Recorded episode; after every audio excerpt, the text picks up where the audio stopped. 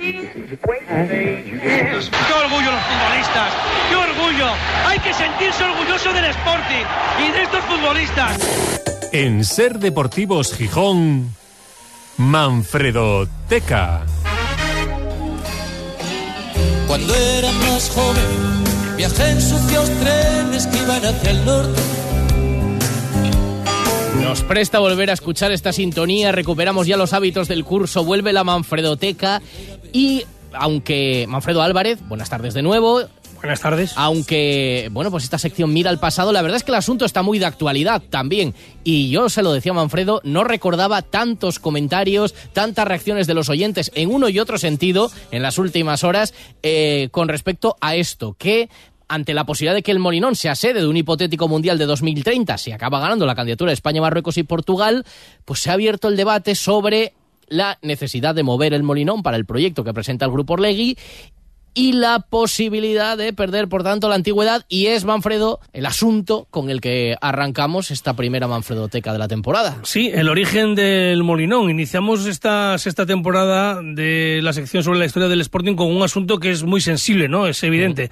Lo cierto es que si el terreno de juego del Molinón se desplaza hacia el este, perdería la condición del campo más antiguo del fútbol profesional en España, que pasaría a ser Mestalla, inaugurado en 1923, que precisamente lleva años pendiente de trasladarse a la entrada de la ciudad, con lo cual correría turno y quedaría en manos del Estadio de la Cerámica del Villarreal, que es el, el campo del eh, antiguo conocido como el Madrigal, que esa es otra cosa, ¿no? El cambio de los nombres de los estadios que a veces ya no sabemos ni cómo se llaman, hay que pensarlo, ¿no? Yo el del español ya no sé cómo se llama, de las veces que cambió, o el del Mallorca, ¿no? Sí. Eh, bueno, pues los siguientes serían, porque es evidente que Mestalla va a perder esa condición, serían, además de la cerámica, fundado como Mestalla en 1923, luego en 1924 Mendizorroza, en el 25 el, eh, Vitoria, el Eliodoro Rodríguez López de Tenerife, que también baraja su traslado, ¿eh? también parece que va a desaparecer del sitio donde está, y luego ya quedan, y sin previsión de que se muevan, Balaídos, Benito Villamarín y La Rosaleda en Vigo, Sevilla y Málaga respectivamente. Bueno, tu postura ya expresada el lunes sobre este asunto de que no sería una línea roja. Ya ves, Antón, que Sí. le- para, eres una decepción para él. Sí, sí, lo he dicho que... Has caído con todo el equipo. Para él sería una decepción, lo siento mucho, para mí él es un fracaso. Quizá está un poco dolido porque, bueno, hemos demostrado que la escuela de la radio deportiva en España de Ser Gijón es la mejor. Hemos llegado a integrar eh, eh, en los programas nocturnos de, de la noche en España, que son los programas estrellas del deporte en la radio. Después de ser Deportivos Gijón. Después de ser Deportivos Gijón, a Juanma Castaño en COPE, a Edu Pidal en Onda Antón Meana en la cadena SER, e incluso tenemos a Rodrigo Fáez en ESPN, que es la cadena de televisión de deportes más importante de Latinoamérica, y todos ellos salieron de Ser Gijón. ¿no? Quizás se está viendo él un poco relegado, ¿eh? busca más el populismo, recuperar el fervor tuitero. Yo prometía mucho y se ha quedado un delufeu. Y no por la cara que tiene, no por lo de feo, no. Pero sino precisamente porque no le veo progresar, ¿no? Me está defraudando un poco porque tiene que ser más eh, riguroso. Ha dicho que yo eh, me he postulado a favor de mover el molinón, que busque el audio donde yo digo que estoy a favor de mover el Molinón. Yo lo que digo es que de momento todos son rumores y especulaciones, porque en realidad el grupo Orlegui, un año después de apostar por el Molinón como sede del Mundial 2030, no ha presentado públicamente ningún proyecto. Hemos visto una, lo que parece una foto sacada de una foto, ¿eh? de una infografía presentada en un evento eh, hace un año en, en, en Madrid, ¿no?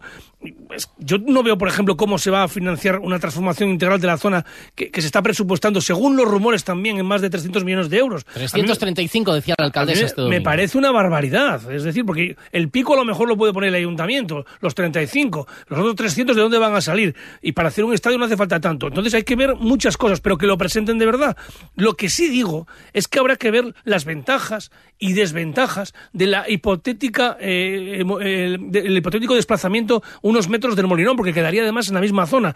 No significa trasladarlos a zonas inhóspitas, no es llevar el Molinón a las instalaciones de Cañamina en, en, entre Mañes o, una, o donde están los centros centros eh, de, empresas en, Porcello o a Nuevo Roces. No, es dejarlo en la misma zona, una zona espectacular de Gijón donde ya está el Palacio de los Deportes, está el, el recinto ferial, está el Grupo Covadonga, es un parque urbano increíble que podría crecer en ese sentido. Está también cerca otro recinto importante que ya además no va a ser solamente eh, para el destino de su nombre, que es la Plaza de Toros, que puede tener un, un, uso durante todo el año, y no significa los casos del Oviedo, de la Real Sociedad, del Mallorca, del Español o Las Palmas, que fue un perjuicio evidente, ¿no? No, esto no es lo mismo. Entonces, y tampoco es quitarte, como decía, el título del decano del fútbol español, que es el Recre. Ese sí es el primer club de fútbol que se tiene constancia en España, no. no, no es el primer estadio que se construyó. No es, es porque luego fue cogiendo el testigo de otros, ¿no? Que me gustaría que siguiera siendo sí, pero también es verdad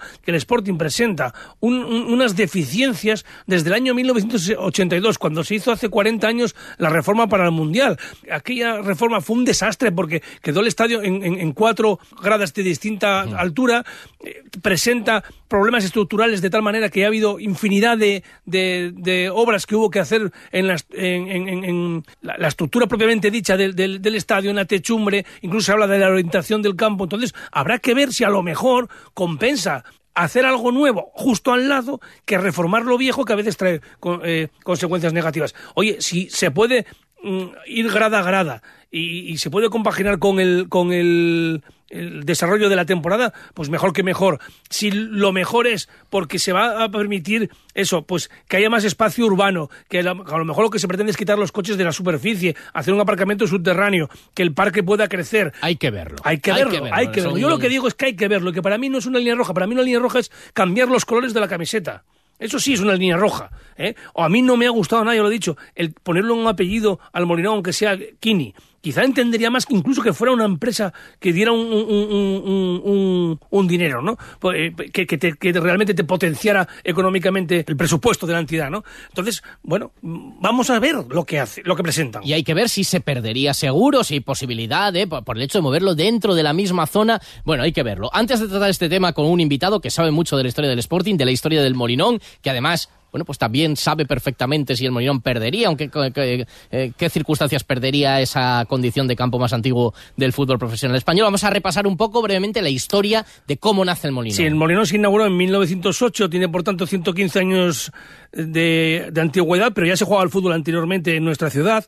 El Sporting se fundó en 1905 y anteriormente había otros dos equipos eh, en, eh, en Gijón, el Gijón Sport Club y la Esportiva Gijonesa. Llegaron a intentar fusionarse en 1911 con la asistencia del Sporting, pero fue sin éxito. El Sporting seguía creciendo y ellos no.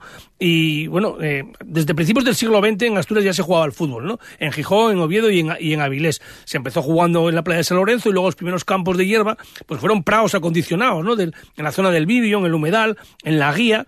Y en 1908 el Sporting buscó un, un, un prau para tener un campo de fútbol propio y encontró una finca ahí donde está ahora, que era de un inglés y, y, ahí nació el Molinón, aunque no llegó a tener gradas y vestuarios propiamente dichos hasta 1917. O sea, era un prado y poco más, ¿no? Como eran normalmente la mayoría de los campos de fútbol, que como mucho podían tener una barandilla. Por cierto, el propietario del, del molino y de la finca, de ahí el nombre del Molinón, era el señor Rimmel, que dicen que es el mismo que inventó el acondicionador de pestañas de las mujeres. ¿Ah, sí? De la sí, famosa sí, marca. Sí, bueno, eh, el fútbol, en, claro, en España también había empezado un poco antes a jugarse a fútbol en España, ¿no? Un poco antes de 1908. Lo, lo trajeron los ingleses, llegó eh, por las minas de Río Tinto a Huelva en 1870, en el siglo XIX, hace más de 150 años, aunque en Vigo aseguran que los primeros partidos de fútbol se jugaron allí.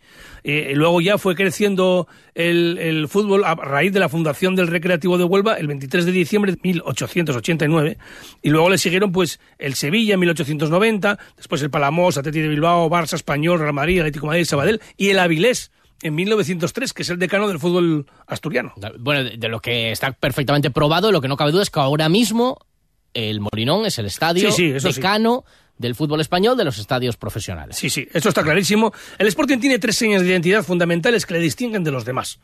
El Molinón es el estadio más antiguo del fútbol profesional en España. El Sporting es uno de los nueve clubes que desde la fundación de la Liga en 1928 nunca salió del fútbol profesional, es. junto con Real Madrid, Atlético de Madrid, Barça, Español, Atlético de Bilbao, Real Sociedad, Valencia y Sevilla. Uh -huh. Todos los demás en algún momento han estado en la tercera categoría o más abajo Y el Sporting es el único equipo del fútbol profesional que viste camiseta roja y blanca desde su fundación. Por eso tanto lo que queremos proteger, ¿no? Por ejemplo, el Atlético de Bilbao y el Atlético de Madrid, igual hay gente que no lo sabe, en sus primeros años no vestían así de rojo y blanco, vestían con camiseta azul, y blanca, porque eran los colores del Blackburn Rovers.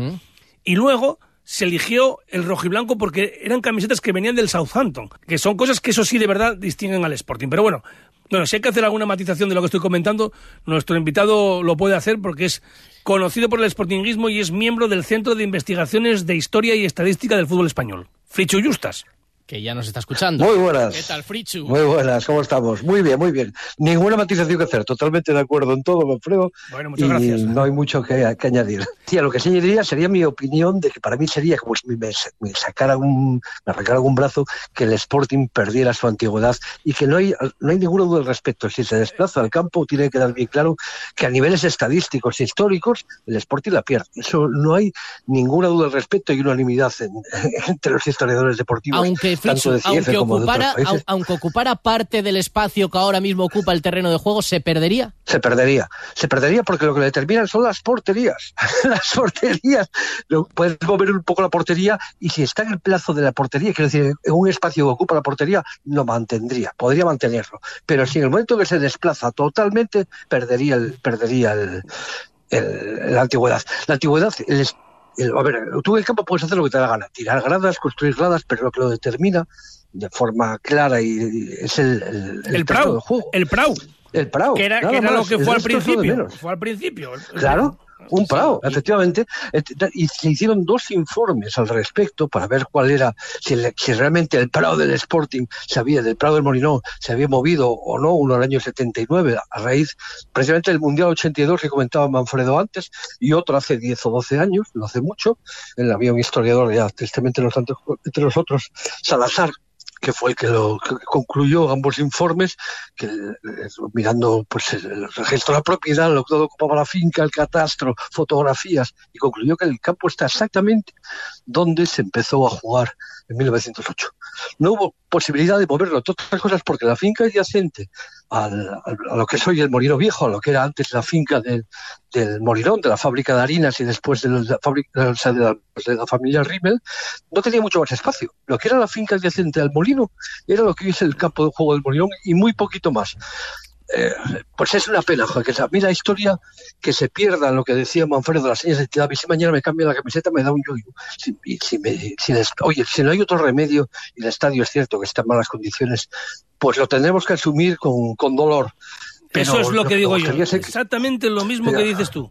Pero, pero claro, que no se puede establecer una línea roja cuando te dicen, oiga, es que este estadio se está cayendo, que tiene muchos defectos, que no podemos aspirar a hacer un estadio moderno sobre la base de donde estamos, que lamentablemente nos ha pasado a todos en tu casa familiar, en el pueblo, y les ha pasado a muchos clubes. Nos hemos tenido que ir porque si queremos crecer no queda otro remedio, es la evolución. La, cuestión otra, esto que, otra cosa es, cambiar las cosas por caprichos. Hay que escuchar de los Cambio el escudo por un capricho, cambio la camiseta por un capricho, cambio el nombre del estadio por un capricho, eso no. Claro, y eh, lo que hay que escuchar de quienes presenten el proyecto, los expertos y los ingenieros y los arquitectos es claro, ¿qué supone mantener el estadio donde está? A lo mejor dice, es que a lo mejor los costes se multiplican por cinco, claro, yo sé. Claro. entonces no es viable si queremos aspirar o, o no, renunciamos al mundial para tal. Y crecer, hay un río. Pero, pero yo, pero hasta ahora, Manfredo David, yo lo que oí hasta ahora simplemente es un proyecto el que no se explica por qué hay que cambiarlo, ni siquiera se hizo seguramente un estudio eh, al respecto, pero que ya nos venden de malo que van a cambiar el de ubicación el estadio, con lo cual perdemos la antigüedad. Pero, joder, son de las pocas cosas que, que, tenemos el Sporting pero, a orgullo. que... Yo lo que digo es quién lo vende, porque nadie ha salido a decirlo. Son todo especulaciones. No, claro. Yo no he escuchado a nadie claro, del grupo Orlegui que ha dicho es que hay que mover el estadio por esto. Bueno, es lo, que, es lo que han planteado en las reuniones. Otra cosa es que lo puedan matizar. Pero que son todo cosas cogidas por hilos y claro, estás cogiendo por hilos, de, por un sedal, un jumbo, un avión. Sí, sí, que, lleva a, 500, a 500 personas. Entonces, claro, claro. No, no, me vale lo que ha salido por ahí porque no, no es información mínima para hacerse una composición del lugar. Mira, el, el, anterior campo que había, el de Carlos anterior al Molinón, fue el estadio del Regre, precisamente, que fue el primer campo de fútbol que hubo en España, que fue el campo del velódromo, se llamaba así porque era un velódromo y en el, y en el medio pues el, campo de fútbol, el terreno de juego, que se mantenía desde 1892 hasta el año 1957, porque entre otras cosas no había ninguna duda que el terreno de juego estaba en el mismo sitio porque no daba para más. ¿eh? La, pista del velódromo rodeaba al, terreno de juego. Bueno, eso lo, lo destruyeron, una joya construida por los ingleses hace, pues eso, en el siglo XIX, una joya de la historia deportiva española, lo tiraron abajo para construir pisos. Y eso sería lo que me dolería a mí es, quiero decir que al final la historia, un club sin historia, sin identidad, se convierte pues en 22 tíos jugando al balón en un parque o un equipo a lo sumo de, de la Kings el, Sporting para mí tiene otros componentes, mantener la tradición, mantener los colores, mantener bueno, pues eso, una, una, identidad, una historia, y que para perderla, o para perder alguno de estos símbolos de identidad, tiene que estar algo muy fundamentado y que nos lo tienen que explicar muy bien y decirnos el por qué se hace, no las cosas porque sí. Y aquí no viene ninguna fundamentación, oye, a lo mejor hay razones objetivas para decir, joder, qué pena, pero no nos queda otra. Pues, claro. habrá pero, que, pero, habrá que pero ahí, lo que estamos hablando, igual que el debate efectivamente es con pocos datos, porque a poca gente lo han explicado, también la responsabilidad de quienes quieren sacar adelante, pues seguramente lo primero es plantearlo al equipo de gobierno, al ayuntamiento. Pero después son claro. ellos los que tienen que explicarlo a la gente para claro. evitar a lo mejor un debate que dice, no, no, pero si esto era una idea que tampoco va más allá y que se puede mantener. O, o, o no, bueno, es que claro. eh, a costa de mantener eh, la antigüedad del Molinón como el decano del fútbol profesional Nos español, quedamos sin mundial. Nos quedamos sin mundial, no, no, sin mundial no. Y nos quedamos sin, sin reformar el estadio y vamos reformando lo viejo poco a poco y si cae abajo que caiga. Claro, eso no. hay que ponerlo No, oye, en la balanza. Fricho, Me, sí. me acabáis de recordar, no sé si recordáis, el Mundial 82 en la Real Sociedad Atocha era una de las sedes eh, designadas para el Mundial. Fue el Mundial que más sedes hubo. Había 15 sedes designadas. Cuando le dijeron a la FIFA que no, que no había pasado el, eh, digamos que tenía que hacer una serie de obras que iban a medias, el Ayuntamiento y la Federación Española, eran 125 millones de pesetas para cada uno. El Ayuntamiento se negó, de San Sebastián se negó a meter 125 millones para una reforma del, del estadio y la ciudad se quedó sin mundial. Y ese, ese redundó en beneficio de la ciudad vecina, que era Bilbao, que se llevó uno o dos encuentros que se iban a disfrutar en San Sebastián. Y al final, lo que se pone para la ciudad también es cierto que es gente eh, visibilidad en, en, medio mundo eh, como un, un, posible destino turístico y en fin y otra serie de beneficios económicos que son más que evidentes incluso tener un estadio que se eh, adecua a, por ejemplo, los grandes conciertos. Ya están diciendo que, mm, por ejemplo, las grandes giras ahora de los grandes grupos, ya ponte Bruce Springsteen, ahora mismo parece ser que no podría cogerlo el Molinón. Claro, porque tienen ese filtro Porque de... tiene ese filtro que tiene que tener de un mínimo, mínimo 35.000, 40.000 espectadores. Hay cuestiones subjetivas en este debate, que es, pues yo no me gustaría que lo perdiera, yo creo que lo mantenga, yo no le doy No tanta gustaría, importancia y tal. Eh, efectivamente, y hay que dar la opinión de cada uno. Y hay una cuestión objetiva que nos queda muy claro, escuchando a Frichu también y como miembro del Centro de De Historia y Estadística del Fútbol Español, que es que sí se perdería, si se mueve, aunque sea mínimamente. Voy Sí. a un caso extremo. Dice, no, lo hacemos eh, eh, digamos, Girarlo. perpendicular a donde está. Utilizamos No, el, mismo, pierde, el se mismo pierde. círculo central, pero las porterías, ahora donde No. los fondos donde están los laterales, se perdería por la ubicación de las porterías y eso, pues tal y como se está planteando, eso es objetivo. Hay un ejemplo que sucede eso mismo, que, rozaban, de hecho, los corners, que era el campo de Loporto. El campo de Loporto, cuando lo derribaron, construyeron uno en el mismo recinto, ocupando parte de una grada y cogiendo un corte, un corner con la esperanza de mantener quizás la antigüedad, no lo sé, o simplemente de mantener el entorno. El nuevo Dragao eh, se considera a todos efectos un campo nuevo, Un campo efectos estadísticos. Sí, el San Mamés nuevo está, Lo visualmente mismo. San Mamés eh, externamente está en el mismo Al sitio. Claro, está al lado, está pero al no, lado. y luego no. Mestalla va a Al estar lado. al lado. En su Es lo día, mismo, pero no es igual. Es lo mismo, No pero no es igual, Claro, otra cosa es que tú pongas eh, desde 1908 dentro del estadio. Bueno, tú podrás poner lo que te dé la gana, pero realmente efectos estadísticos no. Mañana si yo por una churrería, puedo decir que abierta desde 1796 y nadie me va a quitar el cartel en mi churrería. Claro. Pero otra cosa será cuando consulten al a Luis Piñera, el, el cronista oficial de la ciudad, digo, mire, la primera fue en 1870 y la abrió Pepito. Claro. Eh, uno puede decir lo que quiera Sí, y sí. poner lo que quiera, pero la realidad es otra. Y dirá, el actual Molinón se nació en el año 2028, o cuando se haga, o 2030, claro, bueno, eso cuando se haga, a efectos sí. estadísticos será así. Bueno, pues nos queda muy Aunque claro y se habrá llame que igual. escuchar. Aunque se llame igual Sí, y sí, aunque claro, esté al lado sí, sí. o ocupando parte del espacio. Y si lo cambian, por favor, que no lo llamen Nuevo Molinón, que sea el Molinón. Sí, no, no, eso no, solo Sí, faltaba. sí, Bueno, pues eh, nos ha quedado clarísimo y era el tema que queríamos tratar hoy. Y alguno dice, bueno, es un debate inventado. No, no, es que es algo que va a haber que abordar. Mm, Claramente, Sí, si el sí, proyecto sale adelante y si la candidatura sale adelante, hay que, hay que abordarlo y no es un debate menor.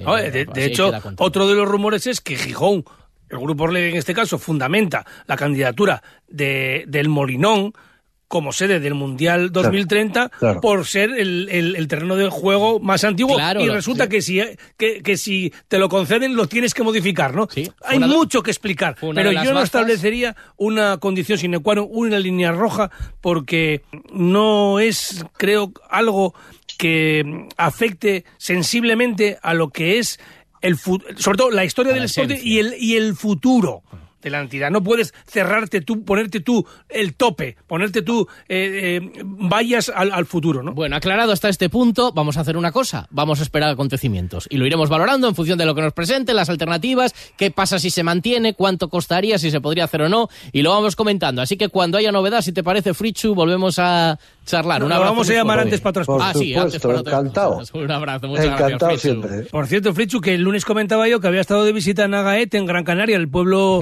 eh, na- de donde nació Miguel Ángel Ramírez, y tú conoces bien Agaete porque trabajaste allí, ¿no? ¿Ah, sí? sí, señor. Trabajé dos meses solo, ¿eh? un verano. ¿eh? Yo trabajaba para una naviera noruega y tenían ahí la base, llevaban ferries y, y otro tipo de embarcaciones y tal. Y sí, sí, me tocó ir hasta ahí un, un verano, pueblo de, de- de Miguel Ángel y de un futbolista que jugó en el Barça de Granada y que hoy en día está en Pachuca. Ah, eh, Vicente. González, en los años 60 y tal, bueno, jugador retirado, sí, sí, se aplicó en Pachuca, se casó con una de allí, fíjate tú lo que la vida, uno en Eh. Pachuca, por entre los equipos base, y otro... ¿Y ya estaba, ya estaba, ya estaba Ramírez entrenando cuando estabas tú allí? Eh, no, no, no, no, Todavía fue hace uf, 15 años o algo más igual. de- de- es que de- 16, desde- 17 años. de Agaete salen los ferry a, Santa Cruz de Tenerife, ¿no? Sí, señor, los de, de Fred Olsen van a Santa Cruz de Tenerife, que era la empresa en la que yo trabajaba, trabajé ahí 7 años, no en Canarias, ¿eh? Pero los veranos pues iba a ir a reforzar un poquitín la plantilla, porque había bastante turista y bastante curro.